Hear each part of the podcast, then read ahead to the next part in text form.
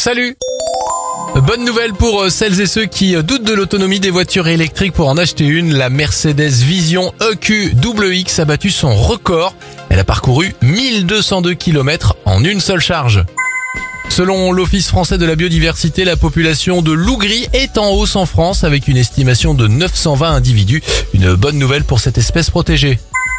Enfin, bonne nouvelle pour motiver vos enfants. Selon une étude de l'Institut européen de recherche sur le développement, les enfants qui participent aux tâches ménagères auraient de meilleures fonctions cérébrales, de meilleurs résultats scolaires et même auraient une meilleure situation financière à l'âge adulte.